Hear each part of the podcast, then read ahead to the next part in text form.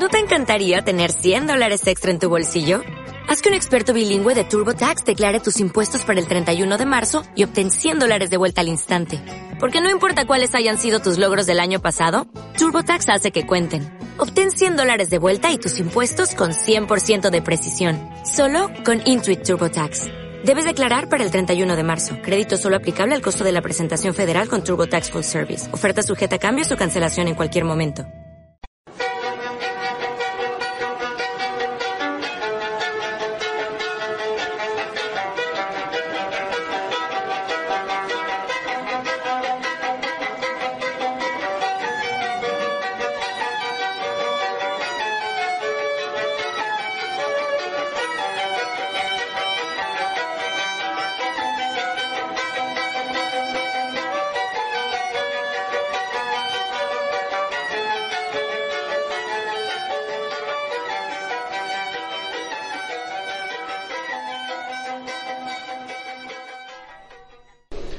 Lectura del Santo Evangelio según San Lucas.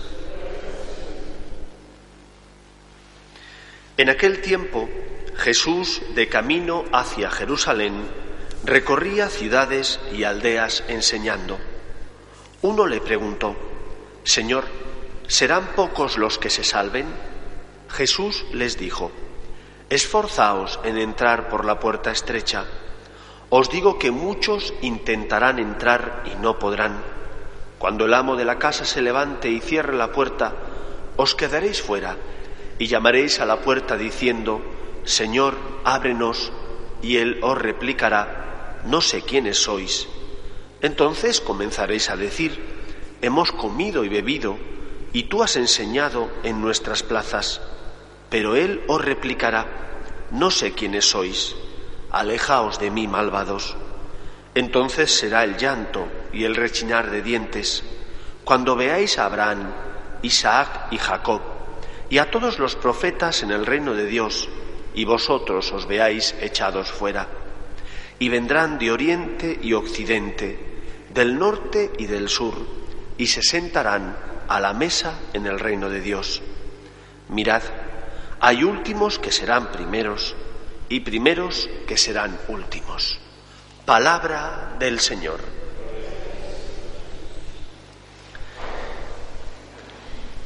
En esta sociedad en la que nos ha tocado vivir,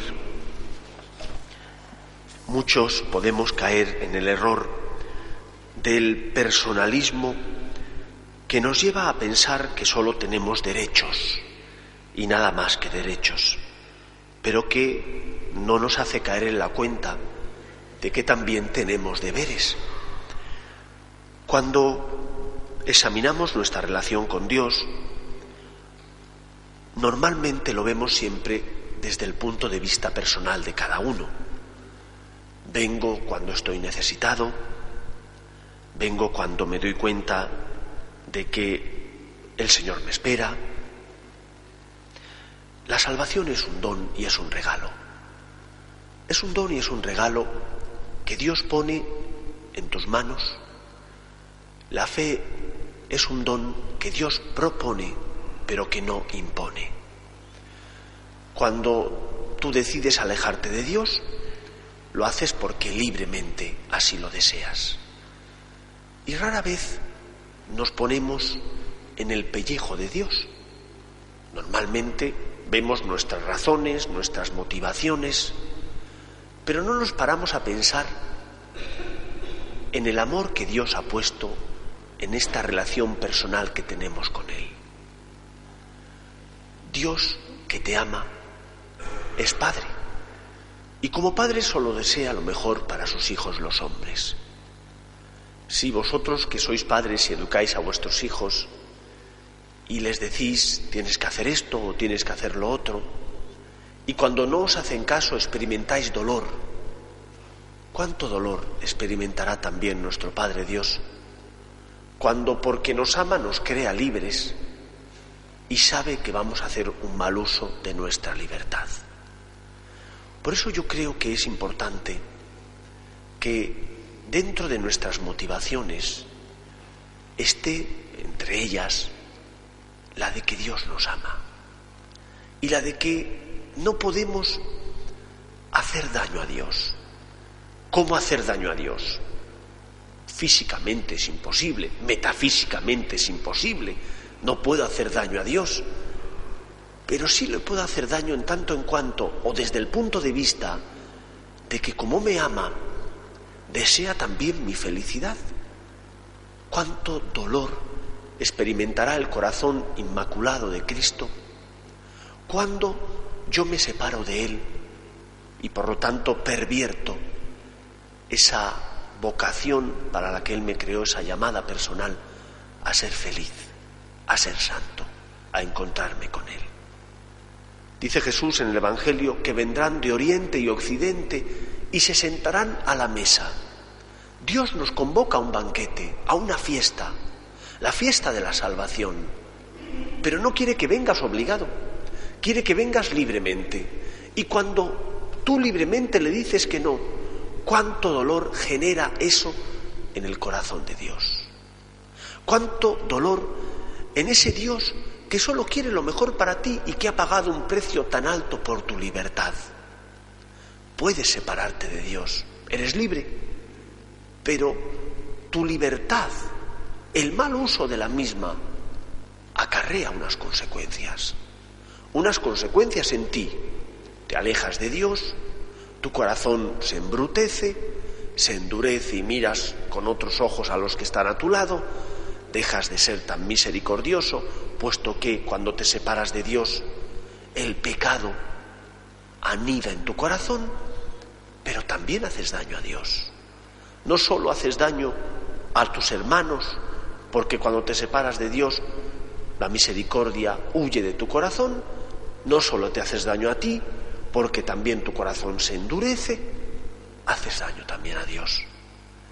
No solo nuestro mal comportamiento afecta a los que están a nuestro lado, sino también a nuestro Padre Dios. Y no podemos hacer sufrir a Dios. No debemos. Hemos de ponernos en el lugar de este Dios que tanto nos quiere y nos ama, para encontrar en ese amor de Dios razones y motivaciones que muevan nuestro corazón para ser buenos hijos. No solo tenemos derechos, también tenemos deberes.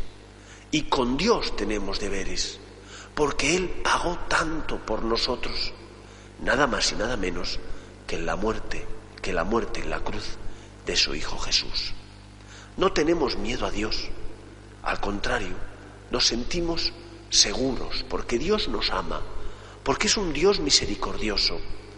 Pero también tenemos que preguntarnos, ¿las consecuencias de mis actos no hacen daño a mi Padre Dios? ¿Estoy tratando como debo a mi Padre Dios? ¿O por el contrario menosprecio su amor, su misericordia, su bondad? No hace daño el que quiere, sino el que puede. Y nosotros podemos echar por tierra el amor de Dios. Y cuando hacemos eso, cuando le damos la espalda, necesariamente nuestro Padre Dios sufre, porque es un Dios que ama, porque es un Dios que quiere nuestra conversión y que cuando nosotros le damos la espalda se siente rechazado, se siente menospreciado, siente que su amor no encuentra eco en nuestro corazón. Pues preguntémonos ¿qué, cómo estoy tratando a mi Padre Dios, cómo estoy acogiendo su misericordia. Me podrá decir, aléjate de mí, maldito de mi Padre, porque tuve hambre y no me disteis de comer, porque no fuiste capaz de acoger la misericordia y el perdón que Dios Padre te regaló, acojamos el amor de Dios.